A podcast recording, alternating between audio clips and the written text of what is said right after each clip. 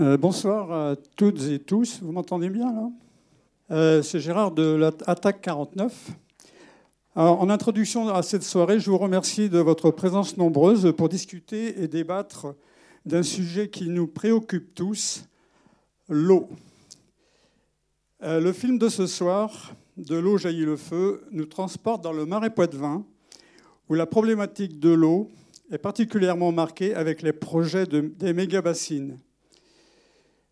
Le réalisateur Fabrice Mazocco a déjà produit un documentaire diffusé sur France 3 en 2022. Euh, Julien, le marais et la libellule. Le film de ce soir, c'est la version longue de ce documentaire. La sécheresse de 2022, avec ses canicules et ses incendies, a marqué pour longtemps les esprits. Va-t-on manquer d'eau? Cette question, nous devons nous la poser.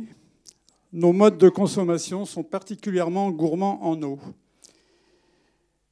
Selon l'hydrologue Emma Aziza, nous sommes dans une situation chronique de déficit hydrique depuis 2017. 2022 a vu ce phénomène s'accélérer.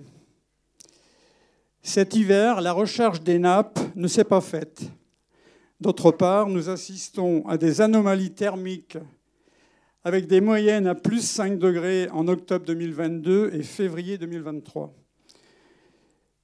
Pour contextualiser quelques chiffres qui émanent du service eau et statistique du ministère de la Transition écologique.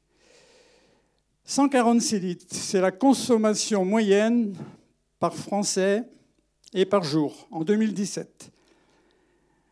67%, ce sont les territoires métropolitains concernés par des restrictions d'eau en juin 2020.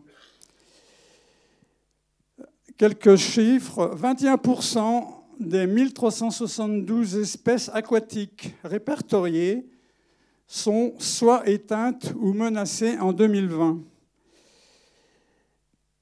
47% des Français considèrent les pesticides comme la principale menace pour nos rivières. Le réchauffement climatique entraîne un dérèglement du cycle de l'eau. Ça se traduit par des pluies dont la fréquence est modifiée avec des périodes de sécheresse et de canicule. Ça se traduit aussi par des pluies dont l'intensité est renforcée avec des orages violents. Ce constat invite à la réflexion et sans doute à des changements de comportement individuels mais aussi collectifs. Cette soirée débat est co-organisée par Attaque 49, la Confédération paysanne, Justice climatique et France Nature Environnement. À l'issue de la projection, nous souhaitons un temps d'échange autour du film avec les organisations présentes ce soir. Merci de votre attention et bonne soirée.